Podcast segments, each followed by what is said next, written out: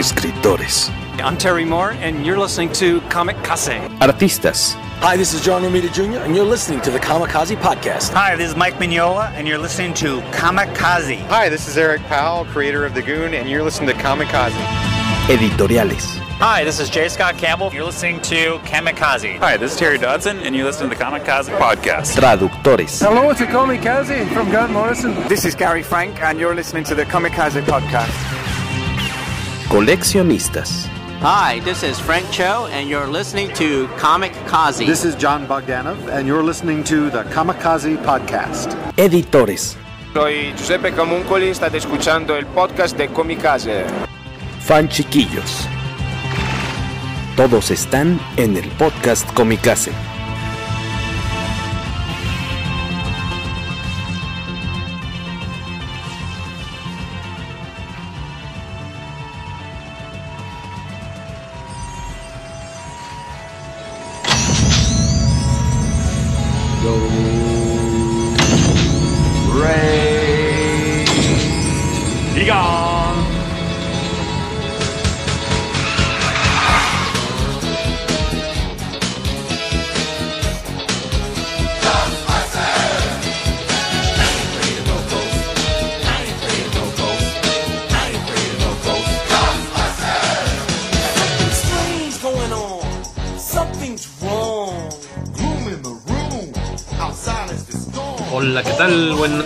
Noches, buenas tardes y buenos días, dependiendo de dónde nos estén escuchando. Si están escuchando por primera vez el podcast Comicase, pues bienvenidos. Este programa de miércoles se eh, transmite por, eh, iba a decir que por WhatsApp, Waco, pero de eso es falso, ¿verdad? O toda falsedad. Sí, no, no WhatsApp no. por, eh, bueno, los miércoles por la noche nos juntamos a grabar, que es una cosa, ¿no? Uh -huh. Aquí por medio de la plataforma de StreamYard lo mandamos a YouTube en vivo, a Facebook y a Twitch. Si quieren estar en las grabaciones, que es donde pues se conversa un poquito más también con, con los escuchas del podcast, nos dan sus eh, comentarios al momento, los incorporamos al, al, show y ya después, unos días después, o a veces una semana después, eh, la versión en audio se libera en Spotify, iBox, Google Podcasts, Apple Podcasts y en eh, Anchor. Creo que ahora sí llaman los, los, me los aprendí todos. Muy bien. Eh, episodio 221 eh, dedicado a Ghostbusters Afterlife. Y eh, para quienes nos están escuchando en el futuro, es decir, en audio, pues no pueden ver las caras de nuestros invitados, así que los eh, les damos la bienvenida a Adrián Medina, un viejo conocido de Podcast. Hola. ¿Cómo estás, Adrián? Bienvenido. Un saludo, muchas gracias por estar aquí, gracias a todos, un abrazo, volverme a encontrar con mis viejos compañeros y amigos. De hecho, colaborador del primer primer número de Comicase, si no me equivoco. ¿verdad? Así fue, así fue. Escribí en el 1 y 2. Ya llovió, ya llovió, amigo, y la, la, el proyecto sigue. Espero, espero poder volver pronto. Digo, ya sé que la bola está de este lado, pero vas a ver, 2022 va a ser mágico. Excelente, pues bienvenido, qué bueno que andas por acá, Adrián. Y yo te conozco como eh, columnista, como traductor también. En su momento también trabajaste mucho con Camite, Editorial Camite. ¿Ahorita en qué proyecto estás? Ando ahorita trabajando en Sector Comic MX, mi, mi querida casa y espacio, y en un nuevo proyecto, Pletora Network, muy, muy chido. Pero bueno, sigo, sigo traduciendo para, para Camite y algunas cosas independientes, curiosamente, del español al inglés. ¿eh? Ya, ya por ahí te contaré. Está muy bonito lo que, en lo que estoy trabajando. Un cómic, un cómic toon. Excelente, pues hay que estar al, al pendiente, nos, nos, vas avisando. Y también nos acompaña por segunda ocasión Luis Antonio Delgado, colorista de IDW Comics, IDW Entertainment, para una multitud de cómics desde hace pues una década ya llevas con ellos, ¿no? Fácil. 14 años. 14, bueno, una década y media, casi, casi. Usted recordará que hace, pues que será como, yo creo que más de un año, sí. nos acompañaste para platicar de tu trabajo como colorista en Teenage Mutant Ninja Turtles The Last Running. Así es. Este cómic súper cotizado que le ha ido muy bien eh, en ventas y en críticas. Y pues hoy estás acompañándonos, Luis, porque pues también has trabajado muchísimo, muchísimos números y años en el cómic de Ghostbusters. Sí, así es. Como nueve años empecé 2010, no, 2011 empecé. Y este, entonces ahorita se cumplen 11 años de, de lo que fue el ongoing que empecé a hacer con Dan Shenning, pero hice un par de, de single shots en el 2010. Uh -huh. Entonces sí, como técnicamente como 11 años que tengo haciendo Cazafantasmas. Bienvenido de nueva cuenta, muchas gracias por estar con nosotros. Se acordarán ustedes que Luis ha platicado con, con el podcast Comics anteriormente sobre pues cómo es el día a día de, de un colorista de cómics, que es, es, una disciplina bastante dura y solitaria. ¿No? Más o menos. Y también les damos la bienvenida a los viejos confiables del podcast Comicase, a Carlos Rambert. Hola, buenas noches. ¿Cómo estás, amigo? ¿Bien? Bien, bien. El hombre del misterio, porque ustedes nunca ven su rostro ni a cuadro, ni obviamente tampoco en audio, ¿verdad? Que listo soy. Este, ahí jamás lo verán, nunca más. Y el señor Skywako, ¿cómo está usted? Hola a todos, buenas noches. Pensé que ibas a decir a los viejos cochinos, pero qué bueno que es a, a, a los viejos conocidos del podcast. Pues estamos muy contentos aquí, este, listos para compartir la buena nueva, la buena palabra que ha regresado Ghostbusters a nuestras vidas. No es que se haya ido, pero pues ha regresado con muchos bríos. Estamos muy contentos. Así que pues si están listos, vayan sentándose porque viene eh, una hora de puro, puro este chayote, puras rosas y flores para esta muy bonita película que se estrenó eh, aquí en México, que tiene una semana una semana, ¿no? Apenas este, casi casi una semana. Eh, hubo unas, algunas premier, algunas premiers, funciones especiales. Eh, hace dos, desde hace, hace, dos semanas. Ajá, hubo obviamente premier, función de prensa, hubo funciones para fans, de repente hubo una hace poquito de, de tal cual de Sony, ahí en Plaza Universidad con un gran este show de no sé si vieron las fotos con este show de drones espectacular. Eh, fíjate que no nos queda tan lejos de aquí de casa de haber sabido, hubiéramos pasado al menos a verlos. Los drones espectacular, eh, creando ahí en el cielo, pues el logo del No Ghost, el, eh, un Ecto 1, el, a, al hombre malabisco también, el logo, el logo de Cinépolis, el logo de Cinépolis, obviamente, y demás linduras. Pues vamos a estar aquí platicando, damos unos saluditos para que no digan que, lo, que somos unos groseros y luego vayan, nuestras mamás se sientan avergonzadas de nuestra mala educación. Eh, Guaco, ¿qué nos dice Rolando? Bueno, es que el Rolas, el buen Rolas de, del grupo de Ghostbusters México, eh, nos decía que cácaro, porque no empezamos, ya, ya, ya quería que arrancara este, este show. Eh, ¿Quiénes andan por aquí? Alberto Palomo. Alberto Palomo ya diciendo que por favor den sus likes, dejen ahí likes, comentarios, ya saben, háganse presentes, hashtag tantita madre. Exactamente, post, el hashtag registrado oficial del podcast Comicase. El buen Federico Blay, colorista también mexicano, para actualmente está trabajando pues mucho con, con Rob Liefeld eh, ¿Has estado donde, Federico? Liefeld. Liefeld, Liefeld, perdón, Liefeld.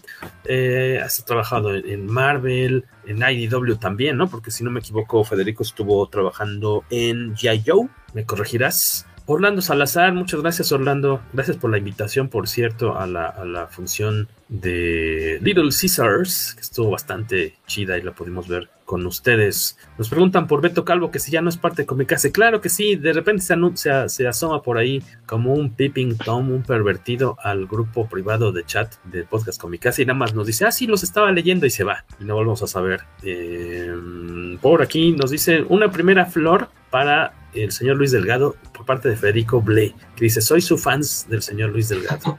gracias, gracias Federico. Voy a checar también, también. Está bueno también al buen eh, match. Miguel Ángel Chiñas, también de los super, super fans de Ghostbusters, él parte del, del club Ghostbusters México, MX. Saludos a nuestros amigos de Mundo Geek. ¿Qué dice? Saludo, Mundo Geek, señor Cacha. Carlos Rambert.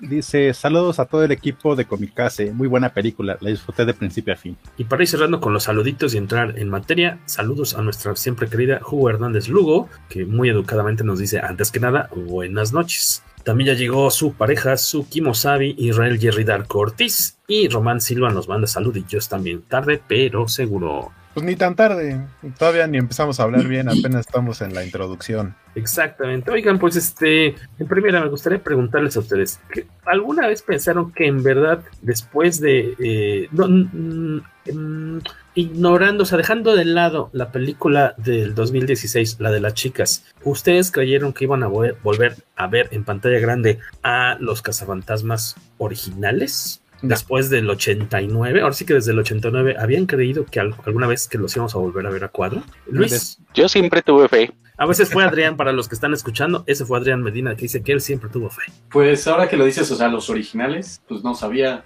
Ahora sí que por, algo se perdió este, a Harold Ramis, entonces todos se están haciendo viejos y uno no sabía si iban a, a sobrevivir para volver a salir en pantalla. Pero, pues, pero sí, como tenías, la, tenías fe, como dice Adrián. Sí, también porque sabía que iban a hacer más cosas, no se puede dejar. Todo el mundo ama este, Ghostbusters, entonces seguramente iban a hacer más películas, pero pues quién sabe si iban a estar vivos para salir y sí, sí lo estuvieron y fue muy padre. Carlitos Rambert. Por mucho tiempo, perdón amigos, por mucho tiempo Bill Murray fue el, fue el, este, el obstáculo. Él no quería que se hiciera otra película de los cazafantasmas y este, los otros, Dan Aykroyd sí quería que se hiciera. De hecho, pretendía hacer una, una secuela en la que él entrenaba a un equipo. Este, el único antecedente que hay y que sí se puede, ahora sí que es la secuela que no es película, es Ghostbusters The Video Game, que salió en 2009, que cuenta con la actuación de todos los, este, todo el elenco original en las voces y prácticamente este es una secuela directa de las dos películas. Este mm, sí está considerado, digamos así, en, en canon, no es, no es la película. Un excelente trabajo, si tiene oportunidad, ya es muy fácil comprar la versión remasterizada que salió precisamente este 10 años después, en el 2019. Lo pueden adquirir a un muy buen precio. Este, no hay muy buena rejugabilidad, pero te enteras de una muy buena película y es un muy buen proyecto. Este, yo siempre pensé así como volver al futuro, que ahorita bueno ya es más complicado, que sí va a haber una siguiente parte con el caso original, pero era solamente eso, fe. Y disculpen que me haya metido, pero ya había abierto la boca y quería terminar la idea. Carlitos Rambert, que eras de los más emocionados también de ver esta, esta película, ¿tú esperabas, soñabas o en verdad creías que iba a pasar esto o que nada más iba a quedar de repente en algún sketch de, comedia o algún comercial de, de, de, estos retro que luego en los que juntan de repente al elenco de, de alguna película ochentera? Tenía fe hasta que salió la película anterior y, y, salieron en cameos, pero no en sus papeles. Así de verdad ya dije, ya, este, esto es lo, lo único que vamos a tener de los, de los cazafantasmas originales. Y así fue como una sorpresa cuando esta película empezó a, en producción, porque realmente ya no me, ya, ya no, este, ya había perdido toda la esperanza. Señor Skywalker. Yo ya, o sea, yo lo primero que dije cuando preguntaste fue, no, la verdad no creí nunca volver a ver a, a los protagonistas, salvo, como, como ya mencionaban, o sea, la existencia del videojuego, eh, sus apariciones esporádicas, haciendo guiños, o sea, incluso después de, de, las apariciones de los cameos que tuvieron en la, en la de las chicas, en la de las cazafantasmas. Sin olvidar a Gasparín. Eh, sin olvidar a Gasparín. No, pero vaya, me refiero a que ya en esta película de la de, la de las cazafantasmas, sí fue como, o sea, sentí que ya iba a ser como la última vez, como, no creo que después de este proyecto, que si bien la verdad fue mejor de lo que yo esperaba, pero yo esperaba algo muy malo, entonces tampoco es que sienta que es una gran película, eh, sí fue como, o sea, no va a haber manera en la que intenten eh, continuar con este proyecto y pues más bien Sony lo que hizo fue en lugar de tratar de, darle un empujón a las cazafantasmas, darle la vuelta y decir, bueno, pues tenemos este proyecto que se dieron las, las circunstancias. Y no solo es una bonita continuación, sino que deja totalmente abierto a una nueva generación que desde mi punto de vista eh, encontraron actores eh, eh, para los personajes ideales para esta película. Porque porque algo difícil en este tipo de proyectos es encontrar a alguien que llene los zapatos no entre comillas de personajes que ya llevas 30 años en, el, en, el, conocimiento de, toda la gente. Eh, y creo que estos chavitos lo supieron hacer. Era, era, de lo que yo tenía miedo al principio de la película, sobre todo con Finn Wolfhard, porque viene de Stranger Things y de que ahí sale en algún momento disfrazado de cazafantasmas. Yo, yo sentía como que él no me iba a caer bien y al principio no me estaba cayendo muy bien, pero supo enderezar el camino y al final me pareció que todo está, es una, es una muy buena conjunción entre el guion y los actores. Sí, yo creí que iba a ser simplemente el papel que hace en Stranger Things, pero nada más este ahora en Casa Fantasma. Sí, sí, sí. Sí, pero se sacó un buen personaje. En tu caso, eh, confiesa, Luis, ¿tú sabías antes que todos los demás mortales o tenías un, un, poco de acceso ahí privilegiado a que te hubieran dicho ahí los de la oficina, oye, ¿qué crees que si van a hacer una película nueva? Nos acaban de decir. O, o, o fue súper secreto, top secret. No, a lo mejor este, mi editor sí sabía cosas. Mi editor leyó el script, por ejemplo, de, de la de 2016, de Answer the Call. Él, él, leyó el script antes de que saliera la película. Entonces, okay. a lo mejor él también leyó el script de Afterlife antes de que saliera la película y todo, pero pues, no, a nosotros ya no nos llegaba nada, menos a mí, a lo mejor al escritor. Ah, este... Um, Eric Burnham. Eric Burnham. Podría ser que él acaso le llegara algo de información. A lo mejor... Por si, por si tenían a futuro que incorporar alguna cosita en el guion, ¿no? Me imagino. Así es. Porque son, com no. son cómics que se preparan con como cuántos meses de anticipación con respecto a que salen a la venta unos cuatro meses, tres meses. No, yo creo que más, porque... Más todavía. Sí, depende del arco, si sea de cinco cómics, ocho cómics, este, o nada más cuatro, entonces tiene que planearlo con mucha anticipación para planear la historia en general, luego se tarda en escribirlo, luego se este, nos tardamos en hacer el arte, entonces desde que se concibe este, la historia completa que va de, de principio a fin en el arco, se debe de haber tomado muchos meses antes de que salga publicado el primero porque todo es el tiempo en lo que él lo concibe, luego lo escribe, luego hacemos el arte y luego sale la impresión. Entonces sí es un, un tiempo considerable. Nos pregunta sí. por ahí el buen Rolas de, de Ghostbusters México que si que, que, que, confieses si sabes si habrá cómic de Ghostbusters Afterlife. No sé, la verdad. O sea, si supiera también no podría decir. tendría firman... que matarte. Si supiera y te lo dijera, tendría que matarte, Rolando. Sí, no, se firman un montón de, de esos. Non-disclosure agreement. Exacto, un NDA, pero de todos modos no sé.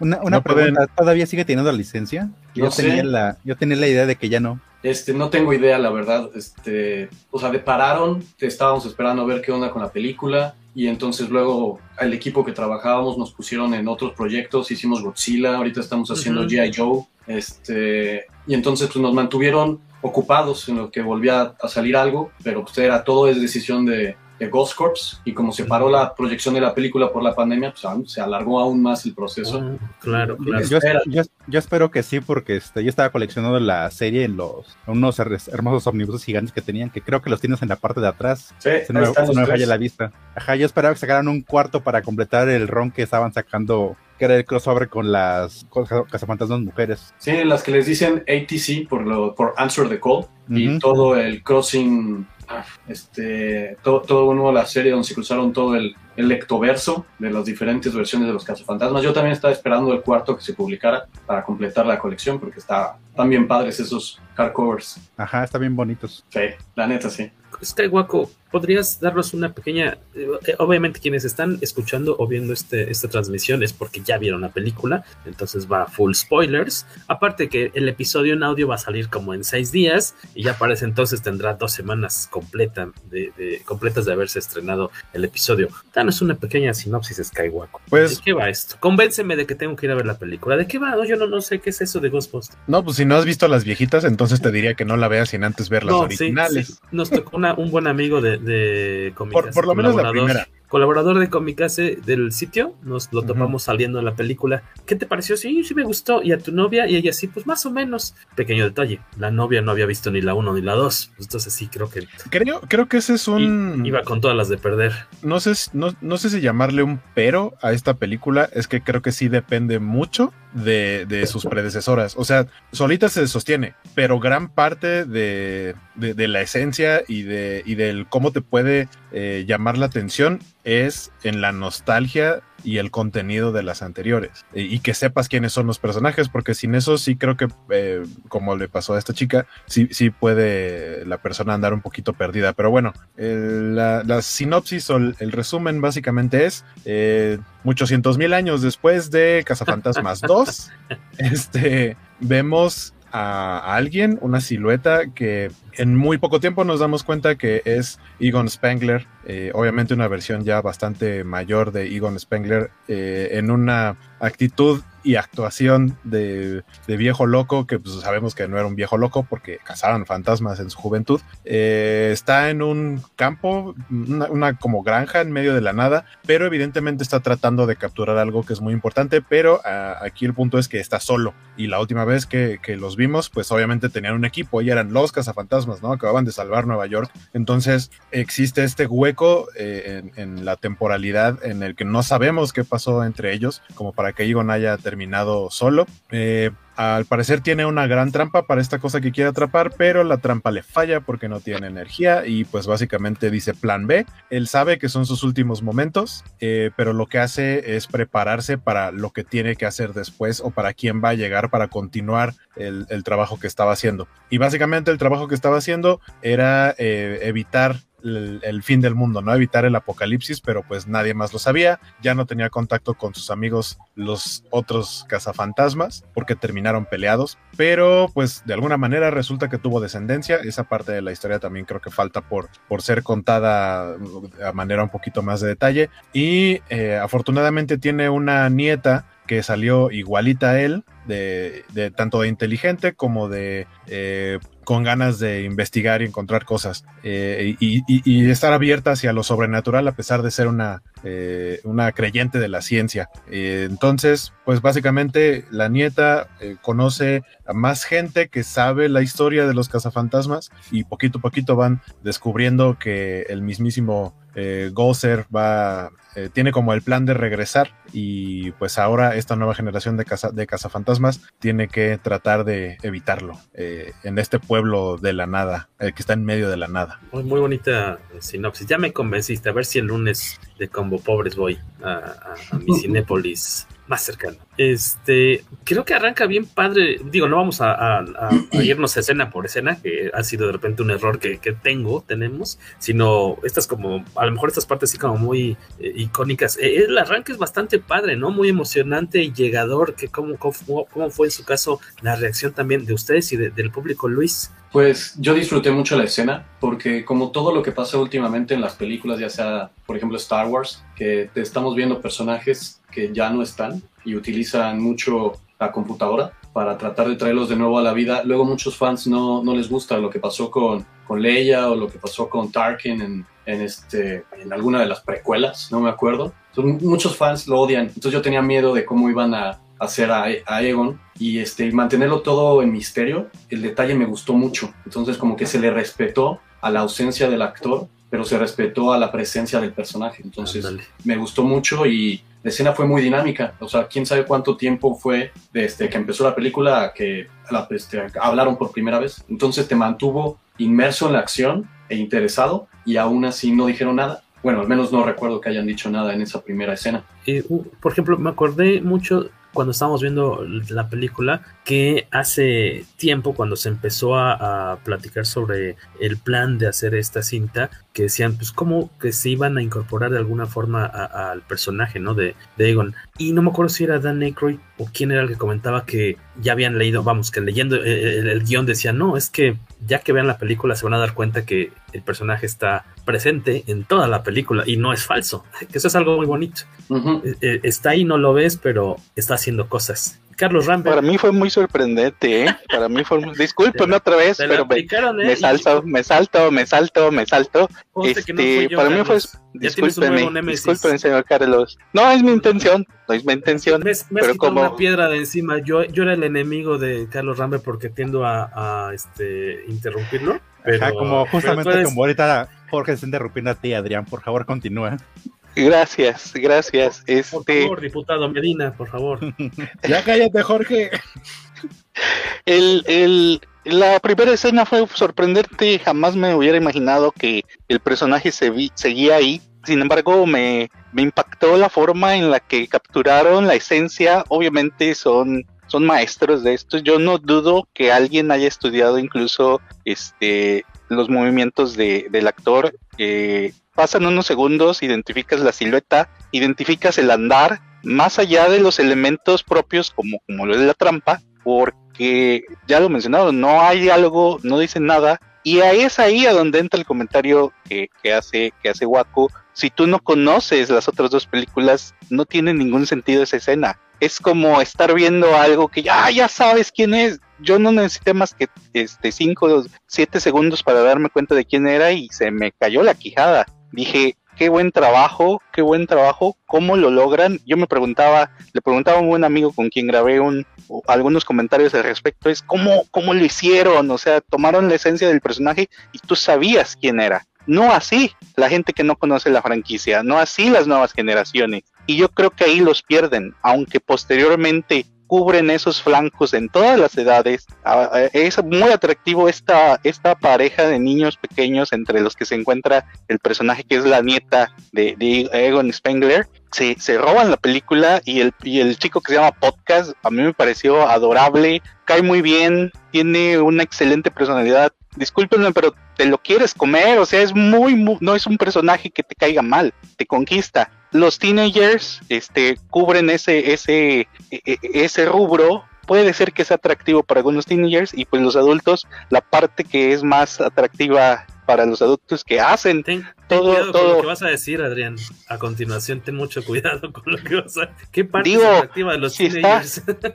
Oh, no, no hubo tanto, no hubo tanto. Te digo que a lo mejor ese ese flanco quedó un poco, este, quedó un poco descubierto. No tienen, no tuvieron mucha gracia, pero recordemos que los teenagers son muy extraños. Entonces, puede ser que ciertos elementos les llamen la atención. No es para ellos la película, la, la, película es para la gente adulta que conoce la franquicia. Me pareció estupendo el, el la actuación de, de, de, del hombre más sexy sobre la Tierra. Y, su compañera en el protagónico hace un muy buen trabajo. Yo a ella no la identificaba, pero creo que ahí están cubiertos estos flancos, no así para la gente que va con conocimiento cero. Creo que ahí les falló, Debo, debió haber algún recorte de escenas, debió haber algo que, que dejó a la gente que va a conocer la, la franquicia por primera vez, que yo creo que no va a ser tan atractivo y sobre todo a los teenagers. Señor Carlos Diputado, le cedo la palabra.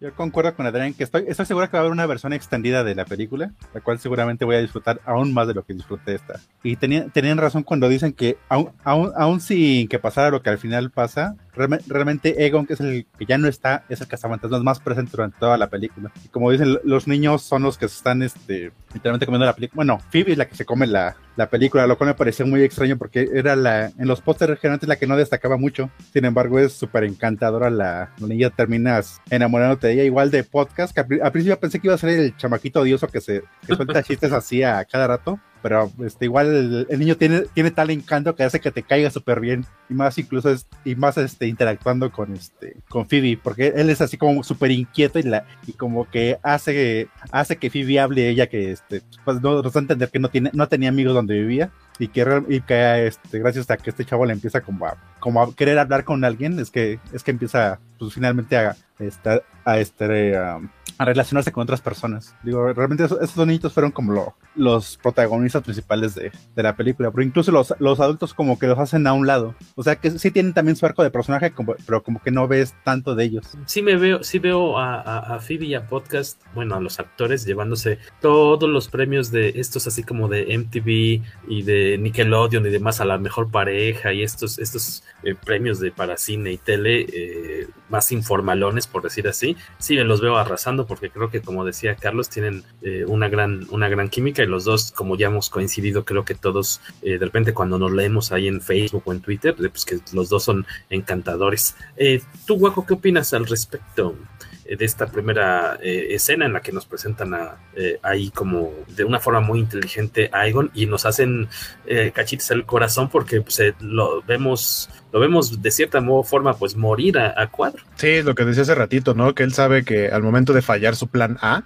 su plan B es o sea, me, voy a morir, pero voy a dejar como la pista, ¿no? Lo que sigue en la, en la trampa, que es la trampa que esconde uh, debajo de, de, la madera. Y eso es lo que da pie a, a, que después su aparición como fantasma, no como tal, sino solo moviendo cosas eh, para guiar el camino de, de, su nieta, está muy bonito. Eh, me gustó mucho la, la, manera en la que presentan a los personajes juveniles, como cada uno tomando desde cierto punto de vista eh, el lugar de cada uno de los cuatro cazafantasmas originales. Eh, está la versión mini de Egon, que, que es su nieta, podcast, desde el, o sea, desde el momento en el que aparece su forma de ser y, todavía reafirmándolo más cuando encuentra los gogles y se los pone y no se los quita. Este, este niño es Ray Stantz, versión miniatura. Y, los otros dos, tal cual, digamos que adoptan el lugar de, Peter Venkman y de Winston, eh, que, que, que, son Finn Wolfhard y, y, la chica que se llama Loki, que es su interés romántico.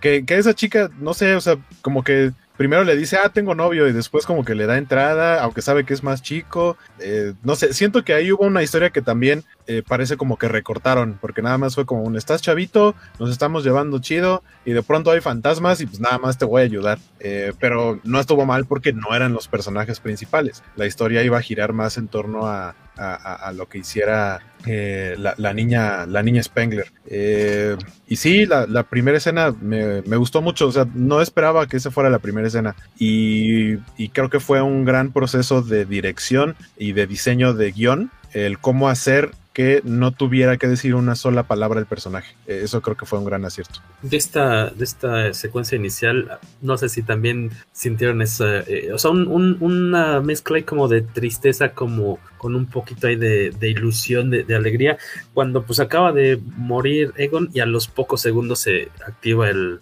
el, este, medidor, ajá, cómo se prende y dice, bueno, eso está prendido porque hay un afterlife, ¿no? O sea, no se fue, está, ahí. está ahí un fantasma y dices, oh, qué bonito. Hay una, hay un, este, una frase que escribe Eric Burnham en los cómics de los cazafantasmas, donde en uno de los arcos Egon muere y este y todo el mundo estaba muy preocupado por él, pero Peter dice, no, no, él está bien, no se preocupen, porque ustedes saben que si Egon muere, lo primero que va a hacer es medirse con un piqui, con un peque, PKE. Entonces, cuando se abrió, dijo, es exactamente lo mismo que dijo él que es lo que haría este Egon. Los estudiaron bien entonces, a los, personajes para esta, para esta película. Eh, amé las atmósferas que narraba podcast, dice Ju Hernández, Lugo y que la parte, dice Federico Blake, que la parte más atractiva para los adultos es Gozer, que es este, es una mezcla ahí de, de personas, bueno, el, cuerpo principal es de esta Olivia Wilde. Olivia Wilde, más eh, la voz de otra actriz, más eh, las eh, em, pues movimientos corporales ahí cuando de, de... nosotros después de ver la película, fue en, privacidad. que, que los, en los casos de Olivia Wilde y de Ah, se me fue eh, J.K. Simmons. Ajá, que fueron cameos que fue como, ¿les habrán pagado siquiera por haber aparecido? Yo ni la reconocí hasta después, ¿eh? Se me hacía. Y, y, ahí es donde la, la, ubicamos, porque salía en Olivia Wilde, Doctor House, ¿no? Doctor House. En, Tron Legacy. En Tron Legacy. Y también por ser este la, la ex esposa de Jason Sudeikis. También. O sea, Ted La vida real. Ajá, en la vida real. Y también salió en The O.C. hace 20 años. Ah, caray, ya, ya tiene un rato ya tiene un rato. Nos preguntaban por ahí que si es verdad que hay dos escenas extras. Sí, por favor, si no la han visto. Bueno, es más, si no la has visto, no deberías estar escuchando este podcast porque ya te echamos a perder muchas sorpresas. Y eh, Orlando nos decía, creo que lo habíamos leído, creo que yo que ayudó bastante que Diego no hablara y aún así transmite muchas emociones. Sí, yo, la verdad, cuando, cuando sucede esto de, de que fallece, yo creo que hasta ahí íbamos a saber del personaje. Jamás se me ocurrió que iba a estar ahí, este, como manifestándose a lo largo de, la película. También es, eh, por lo mismo es un detalle muy bonito cuando empezamos a ver esta cuestión del ajedrez, que es la forma en la que se empieza a comunicar con, con su con su nieta y eh, pero es simpático porque ella dice en una parte de la película, sobre todo al inicio, que ella no cree en los, en los fantasmas. Y aún así, cuando le están pasando cosas extrañas, no se asusta, no se, más bien como que le causa curiosidad.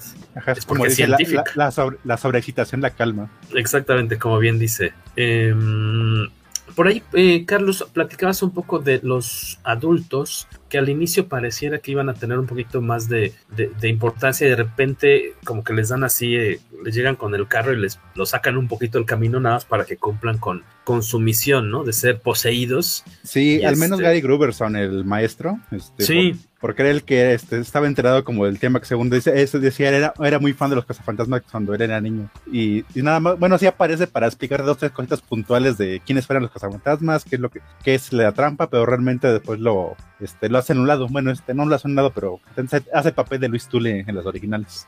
Que sería su papel es como darles un empujoncito a los niños, ¿no? Ajá, como nada más encaminarlos para que ellos hagan, hagan todo el trabajo. Porque igual se nota que esta es una película dirigida a un público más infantil. Bueno, tener protagonistas jóvenes para que les duren un poco más que los originales, que ya estaban talegones cuando empezaron a hacer la película original. Tener los, los jovencitos para que eh, jalen de la mano a los papás, los tengan que llevar a ver la película, ¿no? Y ya bueno, los papás que sí vieron las originales en, eh, en cine o después en, tele, pues se la pasen eh, chido. Eh, Adrián y Luis, ¿qué les parecieron los, los adultos? ¿Sí están de acuerdo en que Paul Rudd es el hombre más sexy del mundo? Yo adoro ese hombre desde que lo conocí en Ant-Man. Desde que lo conocí en Ant-Man me cayó muy bien. Digo, ya había visto algunos papeles menores.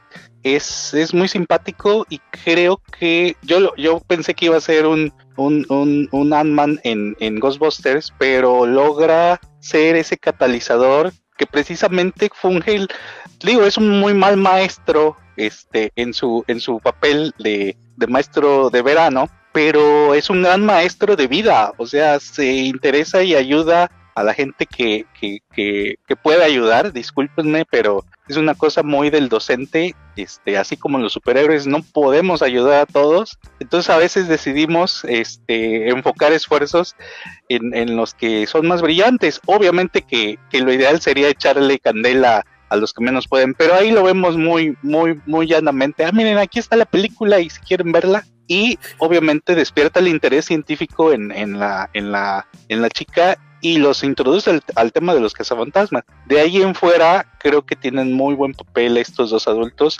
Creo que son simpáticos, además de que presentan cuestiones, digo, la cuestión de, la, de las citas, la cuestión sí lo lleva, sí los lleva a desempeñar este papel de bueno, ustedes tienen que ser los recipientes de, del gatekeeper y del keymaster, que obviamente son reminiscentes de lo que hizo en su momento Rick Moranis y, y Sigourney Weaver, ¿no? Entonces, este, hay, un espejo, hay un espejo que atraviesa el tiempo y el espacio. Este, nuevamente, si eres fan, vas a reconocer las escenas muy parecidas y exactas de Rick Moranis y de Sigourney Weaver en, en, dos, tres este, segmentos distintos, y esa era su función. Sin embargo, pues tenemos el drama de la hija de, de Egon, que, que, es muy importante porque sí, a ti como fan te deja, bueno, ¿cómo fue posible? Y, y te lo pintan al principio como el malo, ¿no? Mi papá nunca me quiso, pero sabes, y yo sabía que iba a pasar algo que lo iba a justificar. Bueno, no justifico el abandono familiar de ninguna manera, pero por salvar al mundo del apocalipsis, yo creo que, que, que sí, ¿vale? Esta, estas este, declaraciones no reflejan la ideología del podcast Comicase.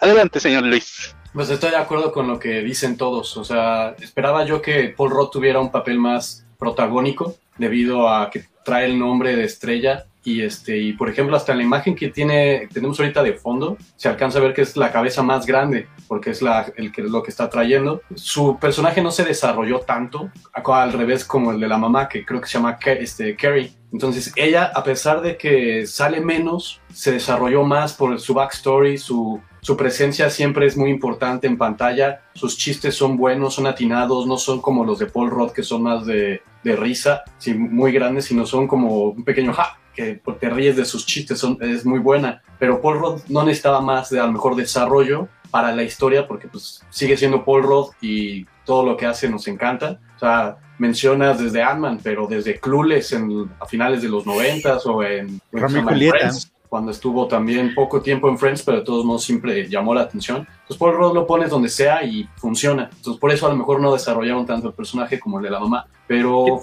quedaron muy bien y me llamó mucho la atención la escena de cuando The Keymaster y este The Gatekeeper se juntaron y luego mencionan lo que pasó cuando se juntaron y hacen realidad lo que muchos fans pensaban que pasó también con Dana y con este y con este Luis hace 30 años, o sea, ya se confirmó que sí, sí, sí pasó.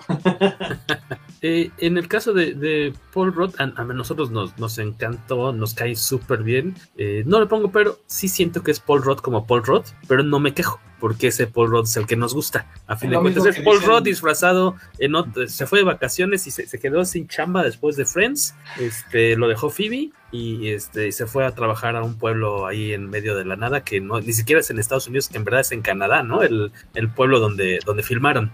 Ajá, en Ontario, si no me en, recuerdo. En Ontario, exactamente. Y este, pero es, es Paul Rudd siendo Paul Rudd, pero pues a él nos, nos cae bien de todo, de cualquier forma. No sé si ustedes opinen, opinen eso. Uh -huh. También me dio curiosidad por Roth, que es como su, su, segunda escena con helados Ben Jerry's, que, que, le pasan cosas malas. ¿Y cuál es la otra? En Ant-Man. cuando Era- es, este, él trabajaba ahí. Ajá, en Man Jerry, y lo- descubren que es este es, es expresidiario, pues lo, lo tienen que correr.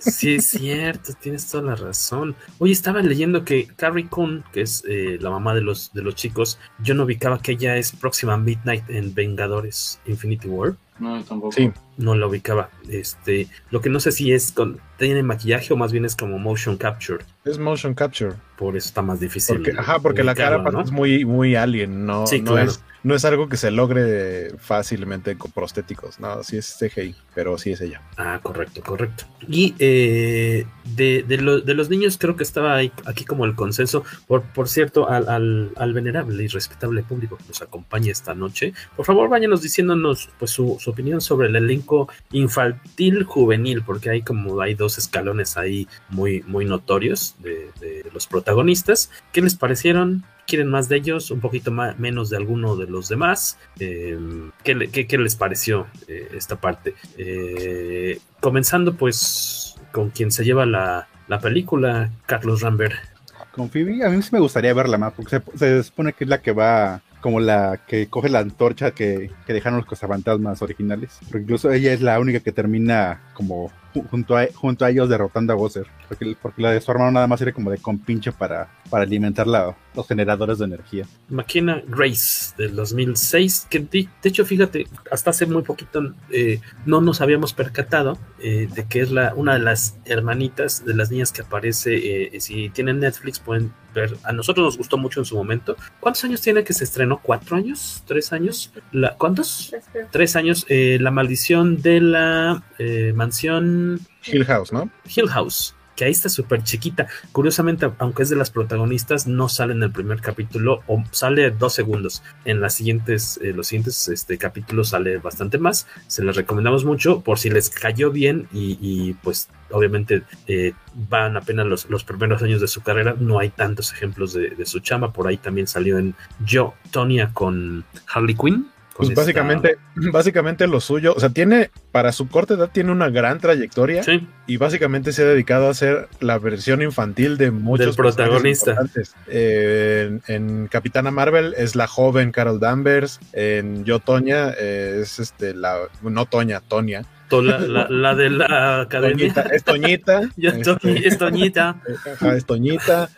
Este, ¿qué más? Ha hecho, ha hecho varios este, papeles así como la versión joven de.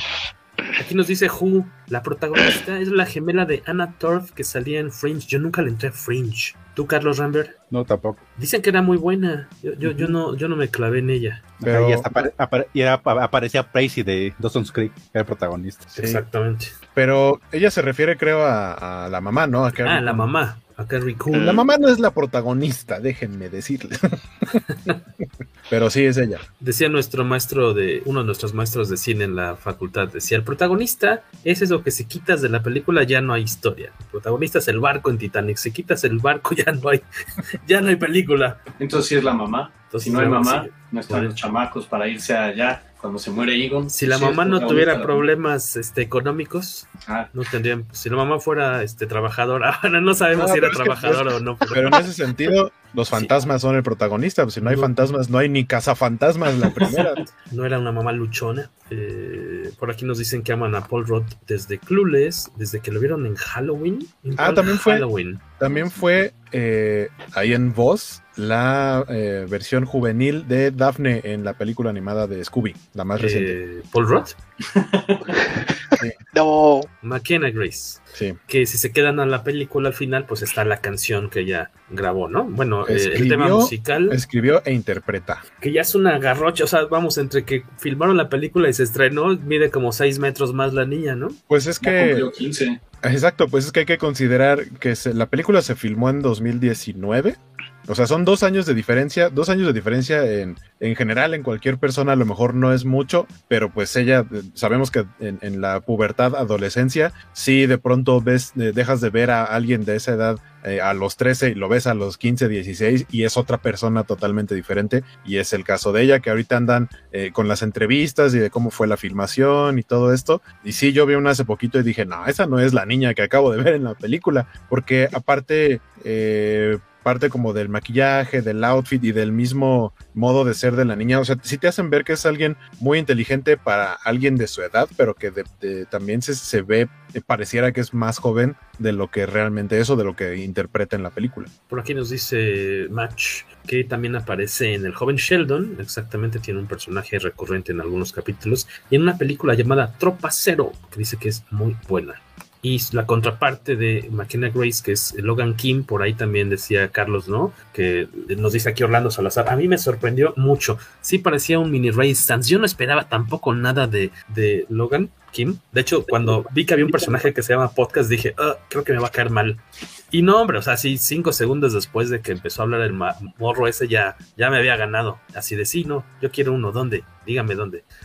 ¿Dónde, dónde lo ordeno? Llame ya. Adrián Medina, diputado. Logan Kim, ¿le gustó también? Se lleva la película y te roba el corazón, ¿eh? Hace muy buena química con este personaje retraído de, de, de esta muchacha chula, eh, talentosísima. Ya mencionaron en dónde, en dónde participó, pero logra muy bien este, delimitar su personaje a muy retraída, muy inteligente, no encajo en ninguna parte. Y este chico siendo honesto, siendo abierto, este, conquista al público, ¿eh? Creo que hace un excelente match. Yo sí quiero ver este, las aventuras de los cuatro, obviamente que los teenagers se, se, desarrollen un poco más en cuanto a sus personajes que son X, porque todo el peso, discúlpenme, pero gran peso de la película se los llevan los más jóvenes y que va a servir muy bien para darle continuidad. Yo espero que haya una secuela de esto, este, obviamente nos vamos a alejar de los personajes originales, de los cazafantasmas originales.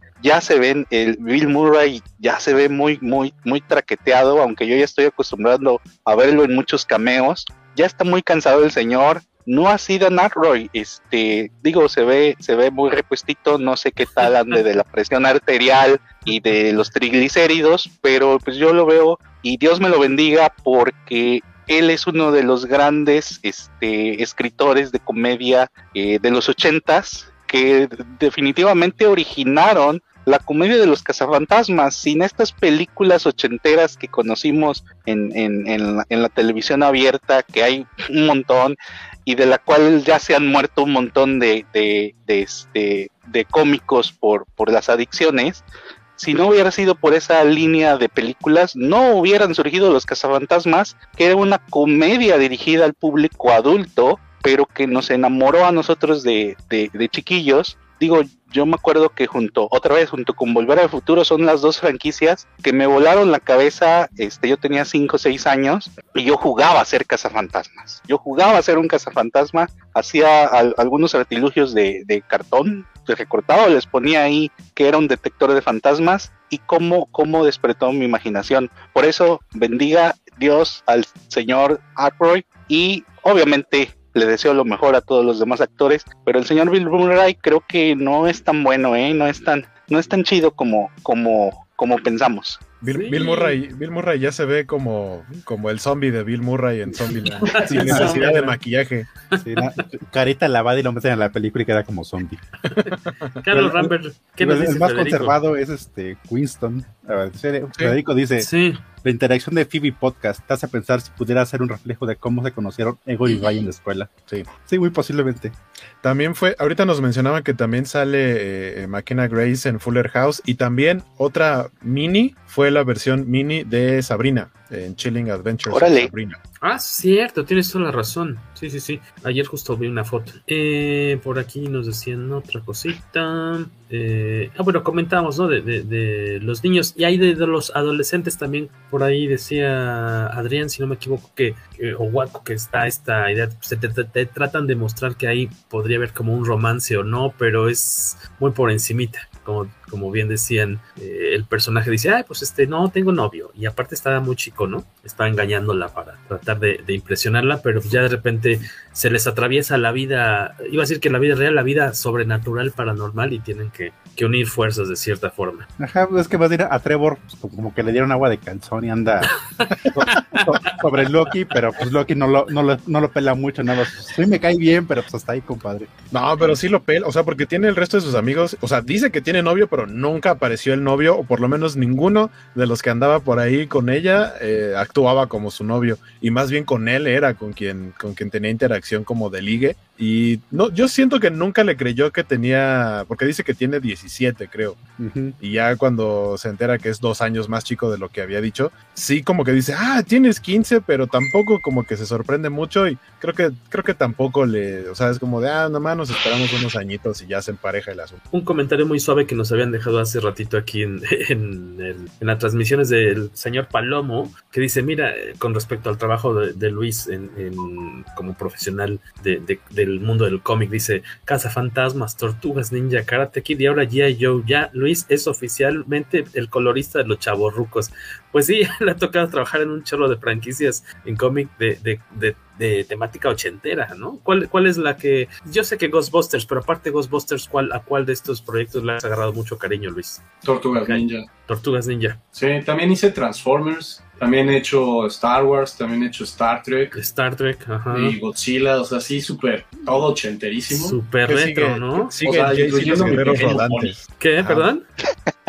Incluyendo sí. mi, mi, pequeño pony, dices, ¿no? Sí, o sea, he hecho puros cómics este, de los ochentas, este, pero sí, Cazafantasmas, obviamente, Cazafantasmas siempre fue mi favorito desde chico. O sea, como, como dicen, yo también jugaba a ser Cazafantasma, este, tenía los juguetes, mi papá me compraba el aparato, tenía el, este, el de protones, que era chiquito, era azul, o sea, tenía, eh, tenía el Ecto 1, tenía un montón de fantasmas, me fascinaba jugar con fantasmas desde niño, y las tortugas niña también me gustaban, pero tenía menos juguetes, nada más tenía mi patineta que pues, nunca aprendí a usar porque soy muy torpe, pero sí, sí, Cazafantasmas es mi favorito, y después Tortugas Ninja, porque también siempre me encantó, y porque he tenido la oportunidad de hacer cosas muy interesantes con ellos ahora trabajando, pero son los dos que más me gustan. Síganle la pista al joven Luis. Ahorita, este, eh, dices, estás publicando, su trabajo se está viendo en Tortugas Ninja The Last Ronin, que uh -huh. ojalá ya pronto se haga algún trato aquí en México para que también lo podamos ver en español,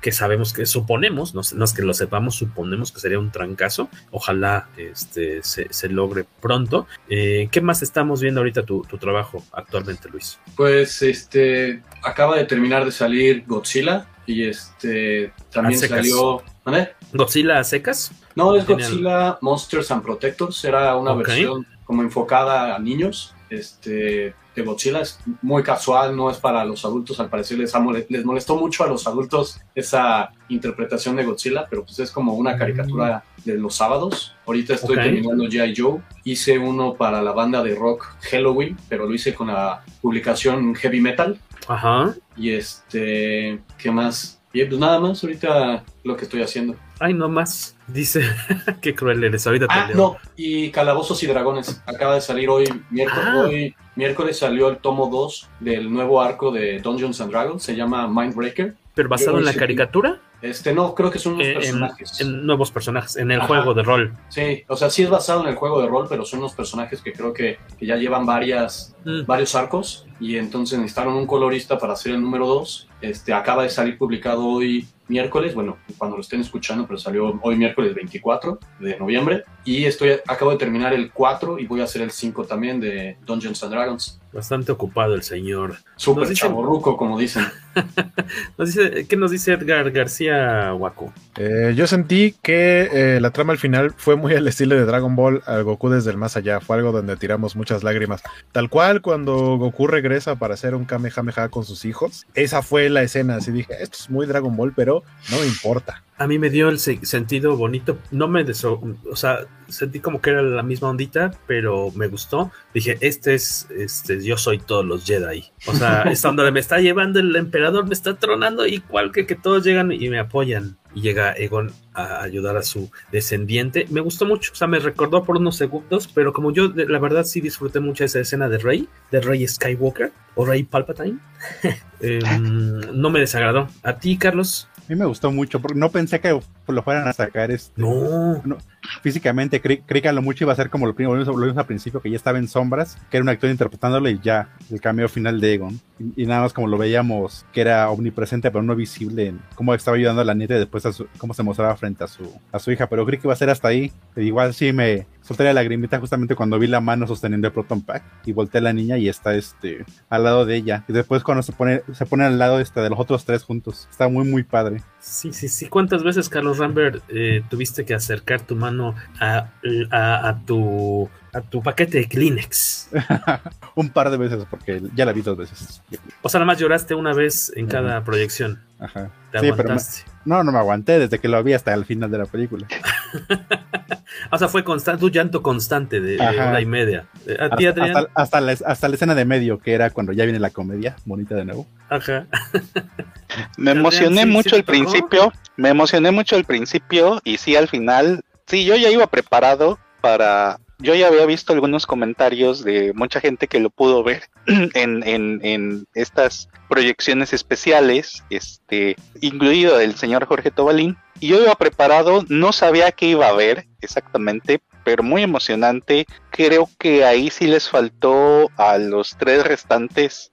Digo, nada más volteaban e hicieron esto, movían la cabeza. Alguien sí le dedicó algunas palabras y sabía que ibas a regresar. Y genial genial el trabajo de efectos especiales que armaron este Egon, no así este al, actor, como, como lo dijeron al principio, respetaron el personaje este, y, tuvieron ese, ese respeto por, por la ausencia de un actor. Siento que envejecieron a un Egon que, que en esa realidad este, siguió vivo, conservando ciertas características físicas, porque todos recordamos la imagen y, cómo, cómo, cómo embarneció el, el actor. Y, bueno, no, no la pasó muy bien al final de sus días. Creo que fue un trabajo maravilloso que todo logró expresarlo a través de su sonrisa, de, de la forma en que se movía. Un muy buen trabajo como no había visto en otras cosas que han, que han hecho, inclusive con personajes vivos, como, como el señor Skywalker en, en, en The Mandalorian,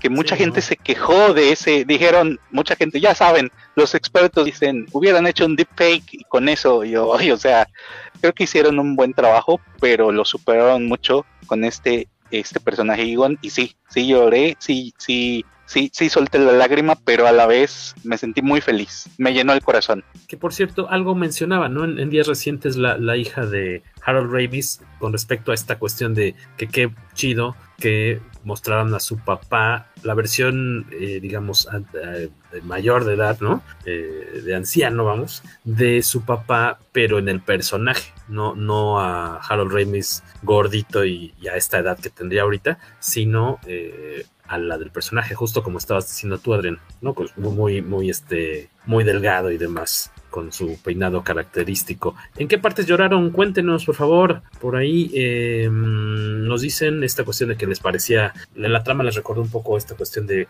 Dragon Ball. Federico Ble, ¿qué nos dice Carlos Rambert? Dice, McKenna Grey tiene más carrera que Ernie Hudson. No le digas, no le digas eso al Rolas porque ahorita se desconecta, ¿eh? Sí, Ernie Hudson ha tenido mucha chamba, digamos, como películas secundarias, películas para televisión, o sea, en doblaje. Su chamba sí ha sido bastante constante. Es como Mark Hamill, igual pensabas que de que solamente había hecho Luke, pero si revisas bien su carrera, forjó toda, toda su carrera profesional en doblaje mayormente. Como La mano que mece la cuna es la película famosa también en la que sale Ernie Hudson, si no me equivoco, ¿no? Ajá. Que es el jardinero. Sí, que es un tiene como eh, ¿cómo decirlo? Necesidades especiales, que, este, que, a principio, que a principio por, esa razón no, lo dejan este, acercarse a los niños. Pero ya al final de la película, cuando lo salva, pues ya es como, es como un miembro más de esa familia. ¿Cómo se llama esta? Rebeca de Mornay es la villana, ¿no? En esa película que si, son, que si son fans de Alex, Ross, este, usó el, rostro de Rebeca de Mornay para hacer a Gwen Stacy. Ah, tienes toda la, razón. Si, si leen Marvel, la Gwen Stacy es Rebeca de Mornay. Buen dato, buen dato, buen dato comicase para mañana, para redes sociales. Que al señor Palomo le gustó el programa. Ah, un saludo a nuestro amigo. Eh, ¿cómo, ¿Cómo lo tenemos que presentar? Porque nosotros, para nosotros es el Chapu o el Conta, pero ¿cómo se llama en redes sociales Héctor McCoy. Héctor McCoy de, de la ciencia a la ficción, su podcast. Muchas gracias por la invitación. Estuvimos platicando hace poquitos días sobre The Rocketeer, que cumplió 30 años de estrenada este año. Estuvimos platicando en su episodio más reciente, que está ya en eh, las plataformas de audio disponibles habituales. Ahí pueden escucharnos cotorrear un ratito de The Rocketeer. A Juan le pareció el final un poquito muy a la Harry Potter. Dice es un recurso trillado, pero sigue siendo hermoso. ¿Cuáles son las escenas que más les emocionaron, señor Luis Delgado? ¿Tú sí sacaste la lagrimita? Yo desde la onda del, del, del, medidor encendiéndose de nuevo y con la música bonita cuando muere Egon al principio, yo dije, ay, fueron las primeras lágrimas. Pues no, no saqué lagrimita, pero sí me pegó en el corazón toda la película. Toda la película hasta cuando murió Egon, cuando regresó es mi parte favorita, o sea, el fantasma. Y como no habló, mm. también siento que fue respetar al personaje y, y, ayudó que como era un, era un fantasma, este, el trabajo que hicieron digital, los artistas de, ya sabes, este, ¿cómo se llama? profesionales, lo hicieron no, no estuvo mal como lo que dicen que se andan enojando con Mark Hamill y con la princesa Leia y todo eso. Se prestó para poderlo este, volver a traer a la vida y como no habló nada, no hubo ningún problema y fue excelente verlo. Y fue un proceso lógico de cómo cuando muere este, se tarda en poderse representar, porque como sabes, este Slimer es un nivel 5 corporeal apparition y en cambio Egon pues, al principio todavía no puede tener una aparición corpórea, entonces non corporeal, entonces va aprendiendo cómo, cómo crear y ya al final pues, lo hace. Me gustó Buen mucho. Me, me gustó mucho el detalle que, por ejemplo, sí, Phoebe es la, la genio de ciencia, pero es también porque le interesa. Si se dieron cuenta, Trevor, el, su hermano, tiene 15 años y anda arreglando un coche y no creo que nadie le haya enseñado cómo arreglarlo. O sea, al final, el fantasma de Egon, como que nada más agarra el cablecito porque fue lo que se le había ido, pero yo ni ahorita ni a los 15 años podía andar arreglando un coche.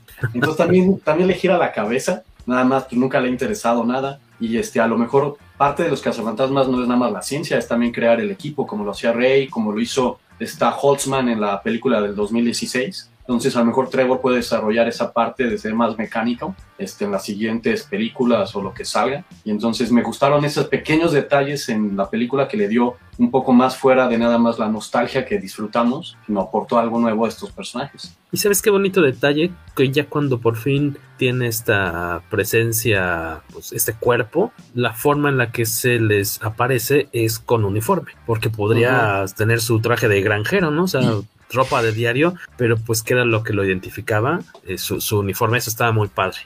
Aquí nos dicen, nos muestran unos emoticons de mi cara cuando estaban los clásicos cazafantasmas juntos otra vez, ahí sus lagrimitas. Preguntan a Lucas Arturs, ¿y Egon fue un actor o una animación CGI? Fue ambas, ¿no? Es -hmm. eh, obviamente el actor que sale al inicio corriendo ahí en los campos y siendo perseguido, pues es un, una persona a la que a mí me gustaría mucho ver en su momento, ya cuando empiecen a liberarse más fotos, pues eh, imágenes de cómo caracterizaron a esta persona. Me imagino que a lo mejor, tal vez, o si sí sea muy parecido, o que sí tenga algunas este, prótesis ahí faciales como para definir más el perfil, la nariz, la barbilla, lo que sea. Obviamente el cabello y demás. ¿Cómo, cómo, cómo le hicieron para, para trabajar esas, esas escenas de, sombra? Y en su momento, pues no dudo que haya un, un, unos extras en el Blu-ray de cómo hicieron la animación, porque seguramente todos queremos eh, saber al respecto. Carlos Rambert, creo que tú estás muy de acuerdo con, con esto que dice Iván Ruiz. Dice, los chistes de Phoebe son mejores que los que se el Tobalo. Sí, 100%. Los de ella dan gracia.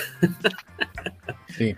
Que, que, debo decir que a mí esa escena fue en la que, o sea, ya me estaba cayendo bien, pero la escena en la que totalmente me ganó McKenna Grace es cuando hace el chiste del triángulo y, y cómo guiña el ojo porque parece robot. Es como la niña estaba muy en papel porque, eh, o sea, no muestra una expresión, pero trata de hacerlo. Trata de hacer algo como, como tal cual, guiñar el ojo porque se supone que está contando un chiste, pero no deja de estar súper seria. Y, y, no sé, es, guiña el ojo muy raro porque no se mueve para nada, solo cierra el párpado como si lo tuviera autónomo y no se, no se moviera nada más en su cara. Como, como Sheldon, de, ¿no? Como de muñeca descompuesta, no sé, estaba... pero, pero me gustó mucho. Ah, por cierto, Egon, Egon hizo un este, Patrick Swayze en Ghost que tuvo que entrenar para al final poder eh, materializarse y que lo, que lo pudiera ver este Demi Moore. ¿Cómo, cómo que en qué momento no te entendí, amigo? Hizo que al principio, al principio Egon, al principio Egon mm, como fantasma solo está presente mediante mover cosas y así. Sí. Pero no se ve. Y hasta el final este, tanto en Ghost como acá, tienen una, una aparición eh, eh, visual, pues. Ah, ya, ya, ya te entendí. Fue, fue o sea, aplicar el Patrick Swayze. Eh, joven eh, Adrián, ¿qué nos comenta aquí al, al Lucar Sarturs en esta transmisión? Alucard dice, cuando juega ajedrez, este, cuando la mamá descubre la pared con sus fotos y la batalla final. Eso es lo que le gustó a él. Le llegaron. La, la, pared de fotos también me recordó mucho a este de clásico de los Simpson de hazlo por ella. Este, y sí, okay. es muy, muy pegarle al sentimiento. Ajá. También un momento emocional, aunque no este, así no porque era bonito, sino porque te duele, es cuando Ray dice, por mí Egon Spene puede irse al diablo, porque lo, lo, dice con todo el resentimiento del mundo. Sí. Que se siente horrible, porque aparte, si, si, los ves en las películas anteriores, son como, son los mejores amigos, y aquí sí lo dice con todo, este, con todo el sentimiento de que los ha sido traicionado el pobre Ray. Cuando le dan la noticia a Ray, ahí también yo saqué mis Kleenex. Uh -huh. que, lo que, no, lo que no sabía. Eh, esa escena de la llamada me gustó para empezar por cómo empieza, porque dicen, oye, tenemos una llamada y les contestan, ah, ¿y aquí vas bueno, a llamar? Buenísimo. Fue un, fue un muy gran, un, un, gran momento para meter eh, ese chiste, pero después lo que yo me preguntaba es como, ok, ya están hablando, y sé que Rey es muy bobo y solo por eso doy por buena la escena, pero sigue hablando sin saber con quién está hablando y está soltando cualquier cantidad de información, y sobre todo con una niña, o sea, siento que cualquier otra persona hubiera sido, no molestes niña, y cuelgas y ya, pero, pero aquí, pero como, como, decía Luis, que es su personaje favorito, si bien recuerdo, Rey, este, porque es como un niño, me acuerdo que Exacto. nos decías, sí, sí, sí. nos decía Luis así, de, pues sí, sí, de la creo porque es, es, tiene esa ingenuidad, ¿no? Esa inocencia. Y por eso tiene sentido que sea el seguidor del el podcast de podcast. Eso también fue como, fue una excelente conexión ahí. Fabulosa, sí, sí, sí. ¿Qué sentiste de nuevo ver a, a Rey, a tu cazafantasmas favorito, Luis Antonio Delgado? Pues es que sí se ve ya muy, muy acabado. Y entonces dices, ah, caracas, sí está, se han pasado los años. Como dijeron, Ernie Hudson es el que está mejor conservado, pero sí ver a Rey de nuevo en acción. Y me gustó más en, este, en su librería este, porque es um, como un segundo hogar para Rey. Uh -huh. Yo en los cómics la dibujamos infinidad de veces, entonces conozco todos los detalles de la librería, del coche, de todo, y verlo ahí con, la, con, con su tatuaje, o sea, también me sacó de onda con que Rey ya tenía un tatuaje, pero me gustó mucho verlo, este, saber más o menos lo que había pasado, y sí se ve un poquito más amargado, como dices, porque estaba hablando en ese momento de Egon, porque siempre él era muy risueño, y de pronto estaba así como amargadito por lo que le había pasado, pero luego volverlo a ver en acción fue, fue muy padre, porque uh -huh. me recuerda sí, también la premisa como de dice que por qué se los cazafantasmas, como que no, quiero, quiero creérmela porque la película me gustó mucho, pero también la siento como un poco inverosímil de que no le hayan caído a Egon que es de un peligro apocalíptico, es decir, se enfrentaron a un hombre de de, este, de 30 metros, después se enfrentaron este, a, a, Vigo y aún así no, les, no le están creyendo que se acerca de nuevo el apocalipsis. Mm. Pero es, es que como... Si es, es como no, si, se acuerdan, tu... dice que desaparece como 10 años, o sea que Rey volvió a saber de Egon hasta 10 años después. O sea, Egon se fue y no Ajá. les avisó a nadie. Un día llegaron y ya no había coche, ya no había equipo, ya no había Proton Packs y todo eso. Sí, y por eso que no fue que no le creyeran. Fue hasta 10 años después. Estuvo un, estuvo un rato este, como advirtiéndoles antes de, de que emprendiera la fuga. Porque te digo, este, le doy como viada a esa a esa trama porque es como cuando tu pareja te está diciendo vamos a mi casa a ver Netflix. Sabes que no van a ver Netflix, pero tú dices va, vamos, porque sabes que te la vas a pasar muy chido ahí. Y, así justamente voy a este, esta película. Me quiero creer esta trama porque le da este le, le da entrada a esta, esta película llena de nostalgia y con personajes adorables que extrañábamos y aparte nos presenta nuevos que los, que los quieres también. Oye Luis, ahorita que comentabas sobre la librería de Rey eh, y, las muchas veces que te tocó colorear estas, estas páginas, eh, para esos espacios como recurrentes en el cómic de Ghostbusters, ustedes como equipo tenían una especie como de croquis, de plan no algo que les sirviera como de guía para saber que ciertos objetos siempre están en el mismo lugar o que son, en tu caso, de cierto color. Eh, o sea, ¿dónde está todo en, en, en, los escenarios más recurrentes? Sí, este Dan Shenning utilizó el juego de video y mm. fue por cada esquina del juego tomando screenshots wow. y lo utilizó. Y entonces me las mandó a mí desde el principio, pero yo ya después, una vez que los coloreé y que se aprobaron, me los guardaba los, este, la base a, en lo que le llaman flats, que es antes de que se rendere los colores. Los guardé y tengo todavía, o sea, cientos y cientos de, referencias para Electo, para el equipo, para Razor Code, para este, la, la, oficina de, de PEC, para todo lo tengo guardado. Entonces, sí, o sea, cada detalle lo vi tantas veces que hasta sé cuando este, mi flatter a lo mejor coloreaba mal algo o que se le había olvidado algo dan por sin querer, por haberlo visto tanto por repetición. Y tengo este, diseños para todo eso. César Cadena nos recomienda el libro de la hija de Harold Ramis, se llama La hija de un cazafantasmas, para que la note si no han tenido oportunidad de checarlo. Rogelio Fortanel, el final dice sí hace que se le salgan a uno las de San Pedro, mientras que Juan Hernández, Ju, er, leí Juan, Ju Hernández Lugo, perdón amiga, fue hermoso. ¿Cómo logran los efectos? Yo lloré más cuando se, se vuelve polvo de estrellas, fue muy científico. Nada se crea ni se destruye, solo se transforma. lo digamos que creo que la ventaja que tuvieron para que no eh, se notara tanto el, el, CGI como en otras producciones, ¿no? Ya, ya, platicamos de, de, Mark Hamill como Luke en The Mandalorian, o el mismo Moff Tarkin o Leia eh, en Rogue One, eh, que, o sea, tienen un nivel de detalle increíble, pero no deja de verse falso. La ventaja que hubo acá y que lo supieron hacer muy bien son dos factores muy importantes. Uno, que es un fantasma, o sea, no es la persona, sino que solamente es una especie como de silueteado con luz. Y la otra es que la escena es de noche. Alguna vez estaba viendo, les recomiendo una vez más, porque ya lo he hecho en otras ocasiones, un canal que se llama Corridor Crew, que son unos chavos que hacen efectos especiales para Muy bueno. cine, serie, comerciales, etcétera. Pero en su canal normalmente se dedican a, ver eh, qué es lo que está bien y qué es lo que está mal en los efectos especiales de diferentes producciones. Y estaban platicando eh, alguna ocasión de Jurassic Park, la, la primera, primera y de cómo esa escena se ve, eh, la escena del tiranosaurio, la primera vez que vemos al tiranosaurio eh, este, que se ve tan realista, obviamente en, close-ups es un animatronic, pero en las escenas de lejos estamos hablando de que en aquel tiempo no existía la tecnología que existe ahora. Sin embargo, se ve mucho mejor que muchas producciones eh, medianonas o más o menos buenas actuales. Y es porque eso, es, eso más bien fue como algo que supo hacer bien el director y el fotógrafo. La escena es de noche, tienes lluvia, lo cual eh, hace que para empezar tienes una iluminación limitada y la lluvia en automático te provoca un ruido que hace que no veas el 100% del, de lo que se supone que no está ahí. En ese caso el tiranosaurio y en este caso es una escena de noche en donde tenemos luces estroboscópicas y, el mismo personaje está hecho de, una especie de luz translúcida, entonces no tienen que mostrar todo eso y solamente se enfocan en mostrar los detalles que tienen que mostrar y creo que lo logran bastante bien porque se ve realista dentro de lo fantasma fantasmagórico que, tiene que verse, se ve realista, o sea, sí se ve eh, la mirada que hace, ¿no? El cómo alzaba las cejas y mantenía los ojos como entrecerrados, lograron hacer un muy buen CGI este, para, para Egon.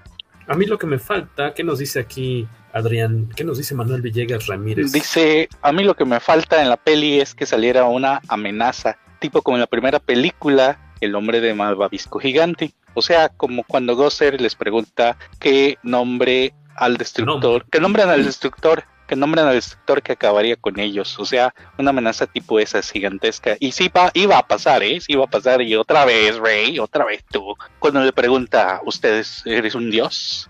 Por ahí van. Y, por eso sí es necesario que hayas visto la, de Perdiz, la primera, para que te rías junto con, con el público y los personajes, porque si no, pues si estás perdido por ahí, por ahí alguien, algún amigo ayer antier me preguntaba, oye, ¿y es necesario ver Cazafantasmas 2? Creo que no, pero ayuda. Porque, por ejemplo, ahí decían que hubo duda, ¿no? Que, había gente que creían que esta primera película, por el hecho de que el Ecto 1 tiene el patrón de pintura el logo de la primera película y no el de Ghostbusters 2, decían, pues, ¿qué pasó? ¿No sucedió Ghostbusters 2 en esta línea de tiempo? La está negando, se la está saltando y el director salió hace relativamente pocos días a decir, no, no, ¿cuál creen? O sea, pues en primera está la librería de Rey y hay otros detalles que a lo mejor no son tan in your face, pero dice, no, o sea, la tosaja, pero son cosas que tendrías que estar así checando, que a lo mejor no son tan evidentes, pero dice, no, y aparte, pues como que no tendría mucho sentido que negaran la, la segunda película si, es del mismo equipo de, producción de la primera.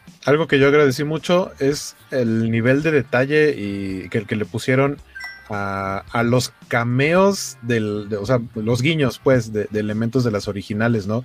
Como las colecciones de Egon en su base secreta. Eh, por ahí aparece una máquina que es la máquina eh, que, que, trae, eh, creo que Peter, cuando los desalojan en la primera película, cuando los sacan de la universidad, ahí trae una máquina toda rara. Esa máquina está en el laboratorio de, de Egon. Eh, cuando abren la guantera y se ve el Twinkie, o sea, son cosas que alguien que no ha visto las películas o a lo mejor que las vio y no les puso mucha atención, no pasa nada, pero que como fan se agradece mucho que aparezcan. ¿Alguien vio la envoltura de chocolate que sacó la nieta de Egon de, del traje? Eso uh -huh. también viene de, de una broma y, y, y, la vienen arrastrando de otra película en la que Bill Murray y, y, y el actor que interpreta, este, interpreta a Egon este, ya habían hecho y es sobre comedia en la milicia y ahí hay un gag de, de, del chocolate que repiten en Cazafantasmas y que pues termina con, con esta envoltura de, de, un crunch en, en, el, en el traje de, de Egon. Eh, ¿Ustedes creen que la, es necesario haber visto la segunda parte, chicos? Pues no, no, no necesario. No tan necesario. No, ajá, como dices tú, no, no, molesta, pero tampoco es tan, tan fundamental hacerlo. Ya casi para ir eh, acercándonos al final, gracias a Fernando Gesto que también está escuchándonos, dejándonos comentarios que la gente sale muy contenta de, la, de las salas de cine, eso sí nos ha tocado ver. Eh, nos preguntan, igual tal vez para ir cerrando, muy buena, buen, buen planteamiento de Rogelio Fortanel, ¿qué le quitarían a la película y qué les hubiera, hubiera gustado que le agregaran? Si quieres empezamos con Luis. Híjole, ¿qué le quitaría y qué le agregaría? A lo mejor un par más de escenas para desarrollar a Loki y a Trevor. Este uh -huh. sería más importante porque todos estamos fascinados con Phoebe y con podcast por su talento a lo mejor cómico y por cómo se llevaron. Pero Loki otra vez este, es uno de los personajes que no, ni se desarrolló ni tuvo escena grande. Por ejemplo, como dijimos, Paul Rudd llamó la atención porque es Paul Rudd, pero Loki no, no tiene el mismo tipo de, personalidad. Entonces, a lo mejor desarrollar un poco más esos dos personajes, este, no le hubieran caído mal unos 10, 15 minutos más a la película, sin exagerar, media hora o que durara dos horas y media como Avengers o algo, pero poco más de desarrollo en esos dos personajes, este, un poco más de Janine Bennett, porque me gustó que volviera a salir al, este, luego, pero al principio nada más fue nada, o sea, Ray salió lo suficiente, Ernie Hudson también, todos sabemos que Bill Murray, pues ya, como dijeron, está cansado, entonces ya no sale mucho, pero, ya, pero igual que Paul Rudd estuvo dos minutos en escena y robó las escenas de nuevo, pero en cambio Janine no tuvo la, la oportunidad de salir tanto. También Dana cuando salió fue increíble, entonces este, yo no le quitaría no le quitaría realmente nada. O sea, a lo mejor, ¿para qué quieres que Loki y Trevor tengan una relación romántica? Pero pues ayuda. No podemos leer tus labios, amigo. No somos en, tu, en tu caso, en tu caso, Carlos Rambert. Yo le, yo solamente le agregaría más fantasmas, porque igual como ven en la 1 y en la 2, cuando se suelta el, este, las luces del apocalipsis, se ves que Nueva York está literalmente invadida de fantasmas y aparece en un, en un montón de lugares. Mm, Sin embargo, en este que es un pueblito chiquito, nada más aparecen dos, que es el minero y el, y el homenaje al juguete del, del fantasma del ojo este, que bota. Eso me gustó mucho. Pero me hubiera gustado ver muchos más fantasmas, porque literalmente, literalmente prácticamente no vimos a, a ninguno este, que hiciera como una aparición espe estelar. Porque al final cuando ya abren, abren las, las trampas, pues sí vemos que varios están cayendo en ellas, pero realmente nunca, nunca vimos si, este, si hubo más como, como aparecía en la 1 y en la 2, que siempre tenían, este, aunque fueran este, como pequeño, pequeñas apariciones, tenían, eran fantasmas que se te quedaban mucho en, en la mente, como el abrigo de Ming o el taxista. Sin embargo, aquí no vimos eso. Eso le hubiera, me hubiera agregado, le hubiera agregado unos pocos más fantasmas. En tu caso, ah, ah, perdón. También sí. me hubiera gustado que Janine hubiera sido la abuela. Este, eso es lo, lo que más me duele. Sí, sí. Sí, a lo mejor mejor ni, ni, lo, ni, lo, hubieran sacado en toda la película y nos hubiéramos enterado de ella de alguna otra forma, pero yo creo que complicaba mucho la historia. Ajá, yo pienso que a lo mejor también eso fue como un respeto a Harold Remis. Bueno, yo me lo estoy imaginando porque también en este Harold Remis sé que no era muy partidario de la relación de Egon y Janine. Mm, pero digo, todos esperaban que tuviera algo que ver, ¿no? Ajá, digo, yo esperaba que fuera la, la abuela Spengler. Pero digo, fuera de eso, este, no le, no, este, me fascinó la película. Digo, son detallitos nada más que me gustaría agregarle. Orlando Salazar dice, no me gustó el cambio de Sigourney Weaver, la hubieran integrado más. A mí, yo ni me esperaba por aquí que fuera a aparecer, así que cuando sale a cuadro me, eh, fue una bonita sorpresa para mí. Aparte que la hicieron lucir muy bonita. Creo que, que, se ve muy guapa en esos pocos minutos que la vemos a cuadro y me gusta que le da la continuidad a la idea de que pues siguen, son pareja, ¿no? A, a, fin de cuentas, o eso es lo que yo entendí para, para Sí, mí. sí, sí. Yo digo, ah, mira qué padre, pasaron este 20 años desde la última y son pareja. Eh, Adrián. Eh, concuerdo con la falta de fantasmas, sobre todo para justificar este, por qué se necesitan los cazafantasmas. Sin embargo, la, la línea argumental es, oigan, este, yo detuve el apocalipsis, no hay fantasmas, nos quedamos sin trabajo. Y yo creo que eso también era gran parte de la carga emocional que tenía Egon. Egon se había alejado, se había hecho un ermitaño porque prácticamente les quitó él se fue a la fuente de los fantasmas, la detuvo, detuvo el apocalipsis y eso no, nunca le creyeron, otra vez un gran huecote y también quiero creer, quiero creer y, y, y me funciona para, para el bien de, de, esta relación y también como el comentario que hicieron, una gran amenaza, digo, este Gosser en, en esa forma que, que se presenta muy atractivo, pero era este que completaran ese espejo, ¿no? No se hubieran hecho otro hombre de malvavisco. A mí me cayeron muy gordos los mini malvaviscos. Este, no le vi ninguna justificación más que a, a apelar a, a, la, a la añoranza. Este, nada más y sacar los juguetitos y sacar los tops de los vasos, pero nada más, o sea, alguien que los conoce va a decir, o quien los ve ahora va a decir, ay, qué bonitos, sin saber que era una de las grandes amenazas, cómo iba a acabar el mundo en 1984 y este hubieran sacado una amenaza, digo, que, que, que hubieran tenido que enfrentar todos juntos y que iban a poder hacerlo nuevamente, hubieran aprovechado el intelecto y como ya sabían que iba a pasar, este, a lo mejor descubrir un plan secreto, un plan B secreto que ya tuvieran ellos y que se hubieran, se hubieran puesto de acuerdo en, oye, ¿y qué hacemos si nos volvemos a topar a Gosser, no? Eso es lo que yo le cambiaría. Según Rolando Muñoz, ¿qué faltó y qué le sobró a la película Waco? Eh, dice que le faltaron tres cosas: Louis Tolly, Slimer y eh, que el tema de Ray Parker Jr. sonara más y no solo hasta el final. Yo también esperaba que hubiera sonado antes el tema. Eh, creo que creo que está bonito cuando, cuando sale. Sabemos que Rick Moranis está eh, en teoría retirado de la actuación, pero hasta donde se va a regresar, creo para un proyecto de querida encoger a los niños o algo así. Entonces hubiera estado muy chido eh, verlo, verlo acá. Este, Cacha se hubiera enojado, pero tal vez como pareja de Janine. todavía en la actualidad. Eh, algo que, o sea, eh, ver la, la, aparición de J.K. Simmons como Ivo Shandor, que Ivo Shandor es el arquitecto del edificio donde vivía Dana. Entonces ahí está la conexión de por qué vuelve a ser Gosser el, el villano. Eh, creo aquí probablemente los más, más fans clavados a lo mejor no van a compartir mi idea, pero algo que a mí no me encantó eh, en la escena en donde aparecen los, los cazafantasmas originales para salvar el día, siento que estábamos teniendo una escena emocionante y de pronto llegan ellos y se corta la música, se corta como el, el, el, el subidón, ¿no? De, de, de emoción de cómo se están enfrentando los chavitos y hay un corte en donde ellos entran y más o menos como que tratan de replicar este momento chistoso eh, que sí es chistoso en la primera película pero aquí siento que más bien fue un poco largo y hasta cierto punto anticlimático. Yo lo hubiera hecho un poquito más corto o a lo mejor sí dar el pie a que están repitiendo no la idea de eres un dios y todo esto pero eh, como que los mandara a volar muy rápido que sí termina sucediendo pero siento que la escena eh, dura demasiado. Yo le hubiera dado más tiempo a ellos pero posterior a eso. Siento que en ese momento como que todo se corta y Gosser nomás no reacciona, nomás se les queda viendo. O sea, entiendo que, que, que, un poco es eso, la, tratar de hacer la distracción, pero yo hubiera recortado un poquito ese momento.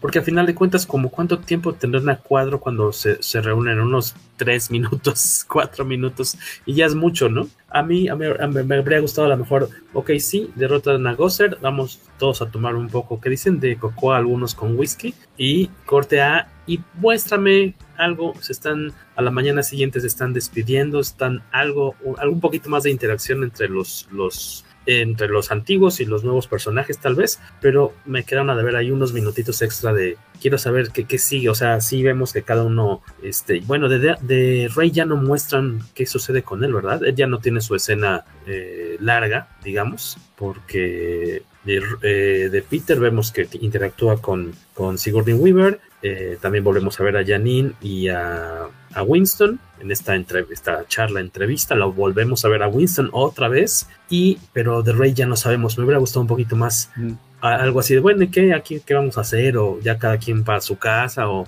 Es que él el tiempo de pantalla lo tuvo cuando habló con Phoebe. Exacto, Exactamente, sí. él ya tuvo su, sí, sí, digamos, tuvo su escena, ¿no? Así de, ah, mira, eh, parte del contrato es que mi personaje tiene que salir tantos minutos, ¿no? Parte del contrato es que mi personaje tiene que ser millonario, ¿no?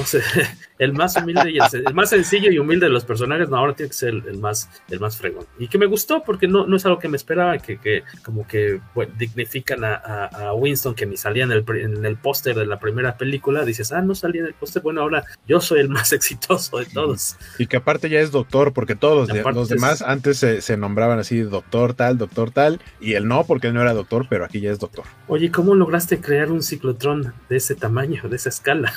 y las lámparas que se, eh, que se dirigen hacia el al muro de, del escondite secreto de Egon con todos sus eh, diplomas. Esa parte es muy simpática. Sí, yo creo que eso es lo que me gustó. Y me sobró. Yo no soy fan, muy fan de, del chico de Stranger Things. No sé, de repente siento que está sobrevalorado. Pero... Es el, es el conductor del Lecto 1, era lo que tenía que hacer. Sí. Así, como, así como el papel de, de Loki, o sea, entiendo que siento que esos dos personajes se quedaron como a la mitad entre el podías no haberlos tenido o habernos tenido mucho menos o podías haberlos desarrollado un poco más porque a fin de cuentas el papel de esta chica aparte de ser el interés romántico de Trevor eh, es, es, que es hija del sheriff y ella es la que los ayuda a obtener de regreso el equipo que se quedaron ahí en la, en la prisión pero básicamente para eso está en la trama, para que de alguna manera puedan recuperar el equipo. Y, y que también, pues en, en, en, el año 2021 también necesitabas que hubiera alguien de, de, distintas, ah, porque están, vamos, este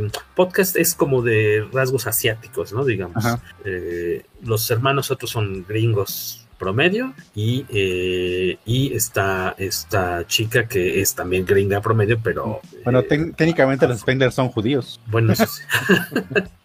afroamericana, pero, pero sí, creo que ellos dos les faltó todavía como... Mmm, yo, por ejemplo, no, no se me hicieron personajes así como entrañables como los niños. Y también coincido con Federico Ble. Ivo Shandor estuvo desperdiciado. Eso sí me dio corajillo, porque aparte era un, un, este, un actor muy interesante y pues no termina, no se queda más allá de un chistecillo. Y lo rebanan. Lo abren así como, como si nada. Yo sigo pensando que va a haber una versión extendida donde vamos a ver un poco más de él, de Loki, de Trevor, de dónde estaban los policías durante toda la crisis. Exactamente. Eh, su, comentario final, señores, este, ¿qué calificación le, otorga el eh, señor Adrián Medina a esta eh, Yo me encantó, a mí me encantó, este, pero siendo honestos, vamos a dejarle en un 9 de 10 por todos los comentarios que hemos hecho aquí. Este, sí les recomiendo, este, vayan a verlas si son fans de la franquicia. Puede ser un buen pretexto para introducir a los más jóvenes a que vean las películas originales, tal vez ni los diviertan, tal vez los aburran, porque la forma de hacer cine ha cambiado mucho, principalmente. Puede ser, yo conozco muchos, tengo algunos sobrinos que les gustan las películas de los ochentas, a lo mejor no, no se divierten tanto como nosotros y este, a lo mejor nosotros nos acordamos de ellas de otra forma, pero creo que es buen pretexto y ya que las hayan visto, introduzcanlo, introduzcanlos a esta nueva película. Yo sí le dejo 9 de 10 por todos los comentarios que hemos hecho aquí, pero para mí, para mí es un exitazo, me llenó el corazón y ojalá le den continuidad a esta franquicia. Digo, sí se me antoja ver qué va a pasar con estos personajes y que sigan los cazafantasmas por muchos años. Carlos Rambert.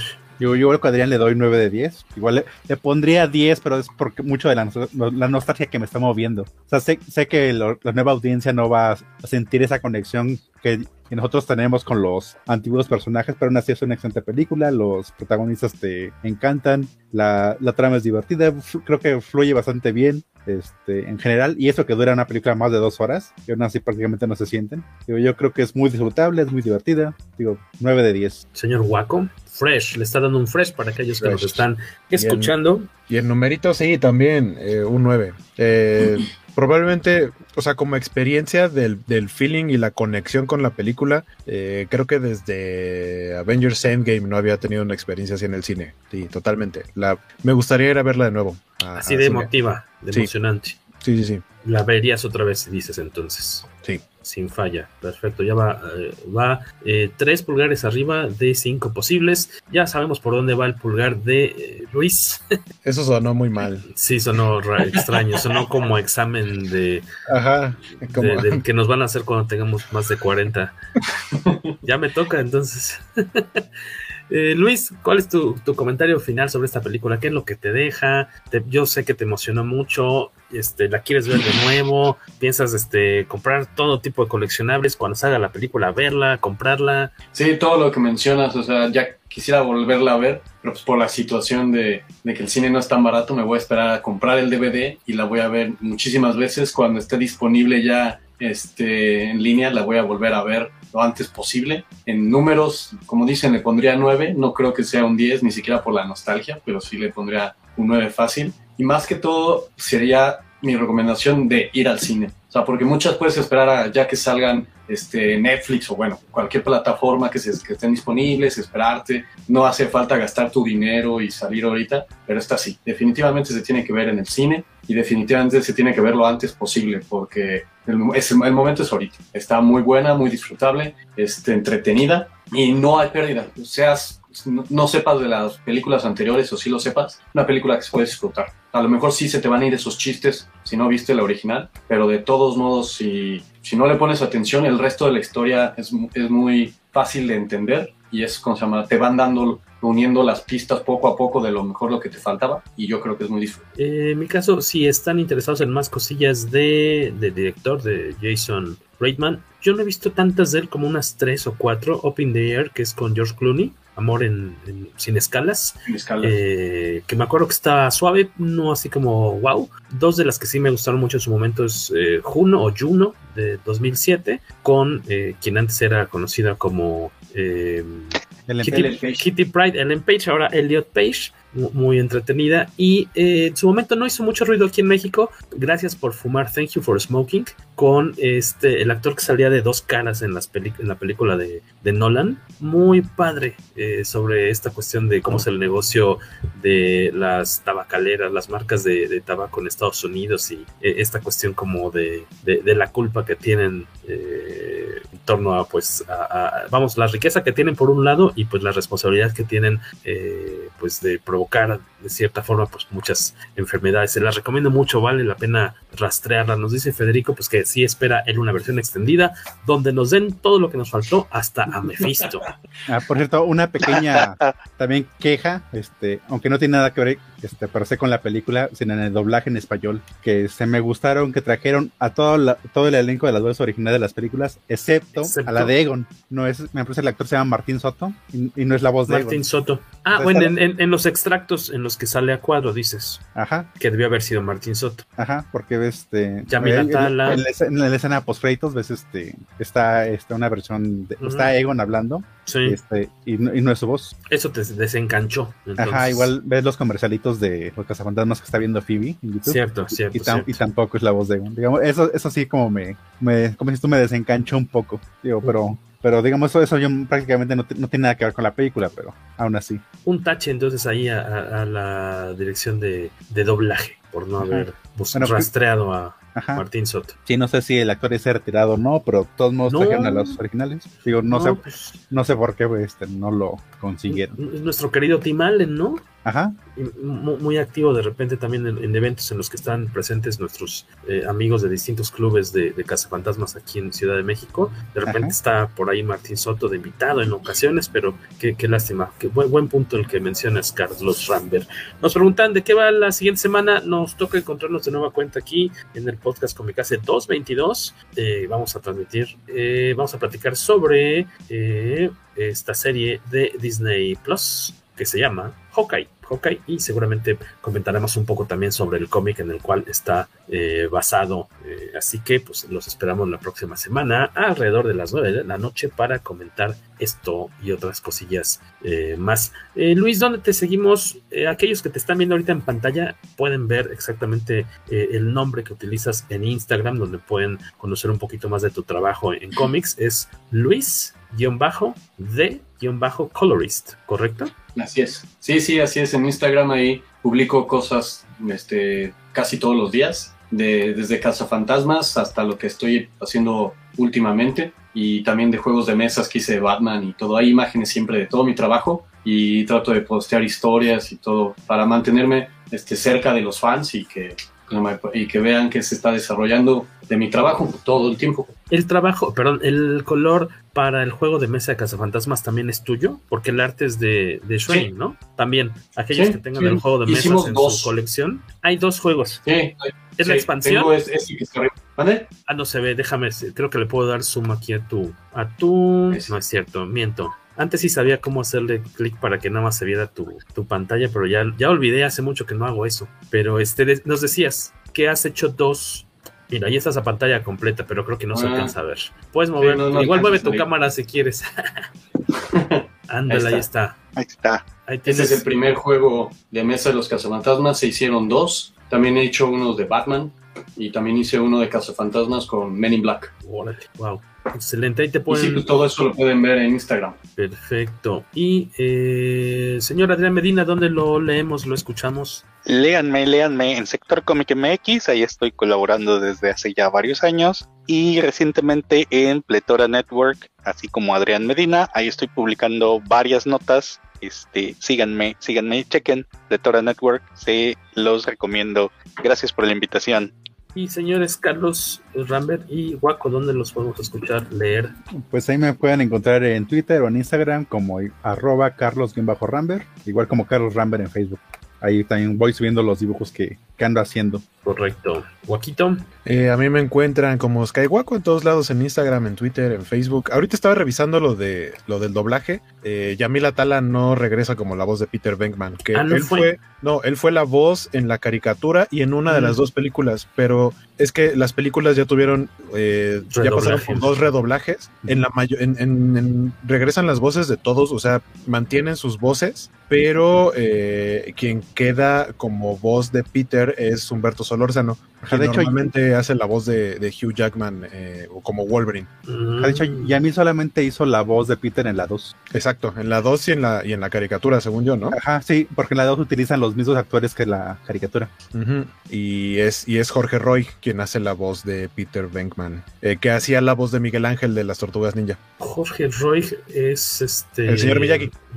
Que creo que también es Hordak, me parece, de Shira, tal vez por el apellido. A lo mejor me estoy confundiendo de Roy, pero en, una de esas sí estoy bien. Pero bueno, él, él era la voz de Peter Venkman, pero en los redoblajes, o sea, las versiones más recientes del doblaje, eh, eh, eh, la voz es Humberto Solórzano y él regresa para ser la voz de Peter en esta película. Y a Martín Soto ni siquiera le hablaron, o sea, no fue un no quiso ni nada, simplemente nomás no lo buscaron. pero eso ya se sabe. Él lo, él lo dijo. Ah, sí, así de ni, ni por error. Bueno. Que es la, que es la voz de, del papá de Jimmy Neutron. Ahí sí no lo recuerdo, pero este, pues en fin, ¿tú, tú sí te acuerdas, qué buena memoria. De Jimmy, de la, o sea, cosas de la vida, ¿no? No veía esa serie, pero sí me acuerdo de la voz del papá de Jimmy Neutron. Oigan, pues gracias a todos los que pasaron por estos rumbos a saludar, a dejar sus comentarios, a escucharnos un ratito platicar sobre esta película que nos ha encantado y que esperamos ver eh, varias veces más, ojalá en el cine y si no ya después en la comodidad de la casa, pero eh, pues vale la pena que ahí pasen el, el chismecillo de que se trata de un producto hecho con mucho corazón. Eh, sin más, pues ha llegado el momento de despedirnos. Les agradecemos su tiempo, nos esperamos, los esperamos el próximo miércoles a eso de las 9 de la noche para platicar sobre Hawkeye y otros chismecillos comiqueros. Esto fue eh, un episodio más, el 222 del poderoso podcast Comic